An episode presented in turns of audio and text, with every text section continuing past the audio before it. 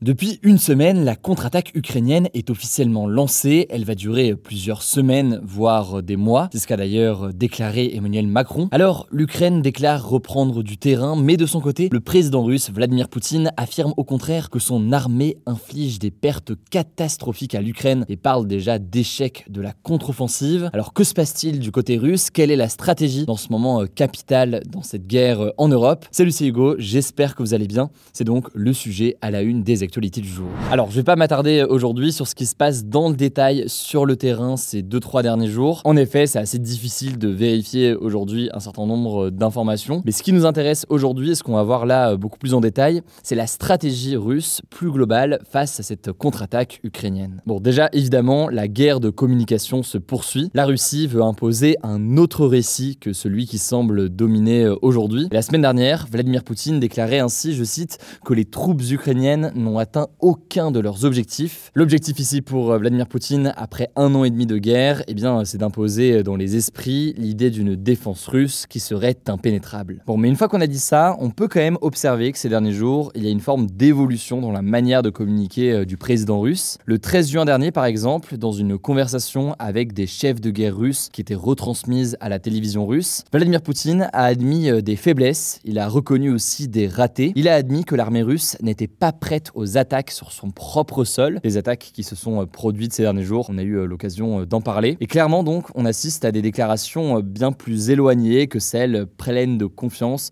qu'on avait l'habitude d'entendre. Alors pour la spécialiste défense de l'AFP Daphné Benoît, qui était interrogée dans l'émission C'est dans l'air, la posture de Vladimir Poutine a quand même pas mal évolué et cette sorte de mea culpa, d'aveu de faiblesse, eh bien c'est sans doute une manière de montrer une forme d'honnêteté du côté du président russe et ainsi eh bien recréer un lien de confiance avec son armée, alors que certains membres de l'armée avaient pu commencer à douter de sa sincérité et sentaient en fait un décalage entre son discours et la réalité et les difficultés sur le terrain. Bon, ça c'est sur la communication. Ensuite, si on parle justement de la situation sur le terrain, faut dire que cette contre-offensive ukrainienne, elle était quand même attendue et donc préparée du côté russe, qui savait que bien l'Ukraine préparait une contre-attaque pour tenter de repousser à nouveau les Russes. Les Russes ont eu du coup des mois pour se préparer, ils ont le temps de creuser des tranchées et d'installer euh, des dispositifs de défense comme des mines ou encore des dents de dragon destinés à entraver le passage des chars et d'autres véhicules motorisés. Dans la zone de Zaporizhia, par exemple, dans l'est de l'Ukraine, on constate aujourd'hui qu'il y a six couches de défense différentes. Il y a d'abord une couche de mines, puis euh, des dents de dragon, puis des tranchées, puis des premières armes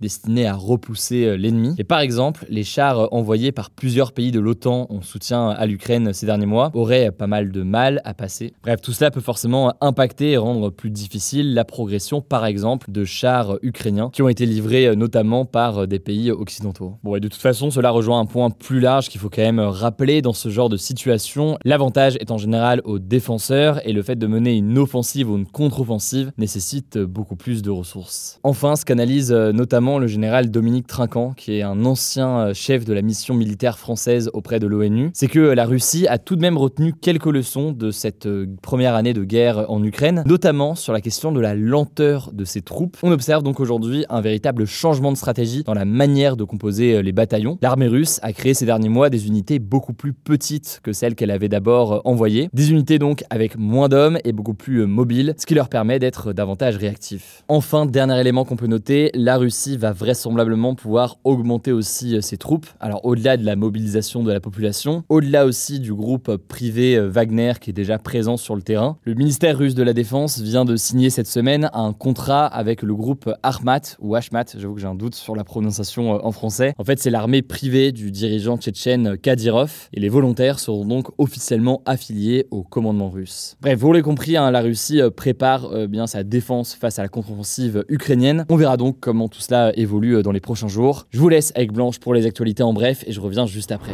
Merci Hugo et salut tout le monde. On commence avec une première actu Emmanuel Macron a reçu ce vendredi à l'Elysée Mohamed Ben Salman, le prince héritier et dirigeant d'Arabie Saoudite, avec plusieurs enjeux affichés. Le premier enjeu, c'était la guerre en Ukraine. Emmanuel Macron souhaite convaincre Mohamed Ben Salman de condamner l'invasion de la Russie. Le deuxième enjeu, c'était d'évoquer, je cite, les enjeux de stabilité régionale au Moyen-Orient, notamment au Liban, en Syrie et en Iran, alors que l'Arabie Saoudite vient de rétablir ses relations avec l'Iran et la Syrie. Ensuite, le troisième enjeu, c'était de préparer le sommet pour un nouveau pacte financier mondial qui va avoir lieu à Paris la semaine prochaine. C'est un sommet organisé par la France qui doit servir, je cite, à faire converger les financements privés et publics là où la planète et les peuples en ont le plus besoin, par exemple pour lutter contre la pauvreté, pour conduire la nécessaire transition climatique et pour protéger la biodiversité. Alors il faut savoir que l'accueil de Mohamed Ben Salman a été très critiqué par la gauche et plusieurs associations de défense des droits humains, alors que l'Arabie saoudite est régulièrement pointée du doigt pour des violations des droits humains. Mohamed Ben Salman est notamment accusé d'avoir fait assassiner le journaliste saoudien Jamal Khashoggi en 2018 à Istanbul en Turquie. C'est en tout cas une victoire diplomatique pour Mohamed Ben Salman qui cherche à se faire réhabiliter sur la scène internationale. On continue rapidement avec une deuxième actu géopolitique. L'île de Cuba dans les Caraïbes et l'Iran ont appelé à renforcer encore leur alliance contre les États-Unis. Ils dénoncent l'impérialisme des États-Unis, ça fait suite à une visite officielle du président iranien Ebrahim Raisi à Cuba. Il s'est aussi rendu cette semaine au Venezuela et au Nicaragua, deux pays qui, comme Cuba et l'Iran, font face à des sanctions des États-Unis et sont alliés de la Russie. Troisième info, au Royaume-Uni, Boris Johnson, l'ex-premier ministre conservateur du pays, a, je cite, délibérément trompé le Parlement britannique en mentant sur l'affaire du Partygate. C'est en tout cas ce que conclut une enquête parlementaire. Dans cette affaire, en fait, il est accusé d'avoir organisé des fêtes pendant le confinement alors qu'il était Premier ministre. Mais Boris Johnson affirme avoir toujours suivi les règles. Pour lui, il s'agit, je cite, d'un assassinat politique. Quoi qu'il en soit, cette nouvelle enquête a poussé Boris Johnson à démissionner de son mandat de député la semaine dernière, puisqu'il avait déjà eu accès aux conclusions du rapport qui le menaçait de 90 jours de suspension s'il ne quittait pas son poste. Et lundi, un vote sera organisé pour décider s'il faut lui retirer ou non l'accès aux locaux du Parlement, un droit dont disposent les anciens premiers ministres. Quatrième actu, l'Inde et le Pakistan ont été frappés ce jeudi par un important cyclone,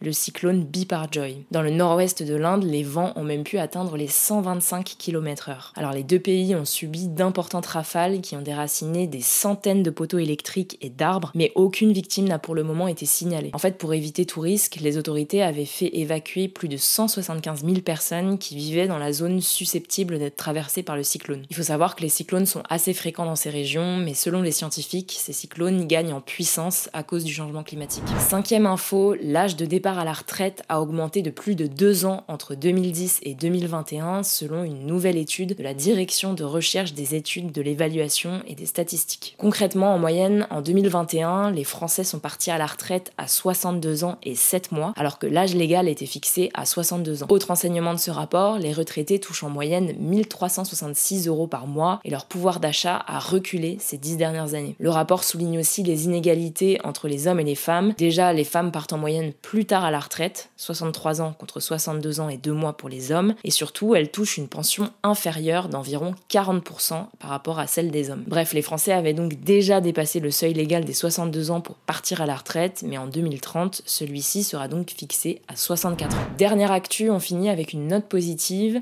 Le Chili, un pays d'Amérique du Sud, vient d'approuver une loi pour renforcer la protection de sa biodiversité après plus de 10 ans de débat. C'est une annonce assez importante puisque la moitié des écosystèmes et deux tiers des espèces du Chili sont aujourd'hui menacées. Et donc concrètement, pour faire face à ce problème, le Chili va augmenter de 58% son budget annuel dédié aux institutions environnementales, ce qui va notamment permettre de doubler le nombre de gardes forestiers et donc de mieux sécuriser les espaces protégés. Voilà, c'est la fin de ce résumé de l'actualité du jour. Évidemment, pensez à vous abonner pour ne pas rater le suivant, quelle que soit d'ailleurs l'application que vous utilisez pour m'écouter. Rendez-vous aussi sur YouTube ou encore sur Instagram pour d'autres contenus d'actualité exclusifs. Vous le savez, le nom des comptes, c'est Hugo Décrypte. Écoutez, je crois que j'ai tout dit. Prenez soin de vous et on se dit à très vite.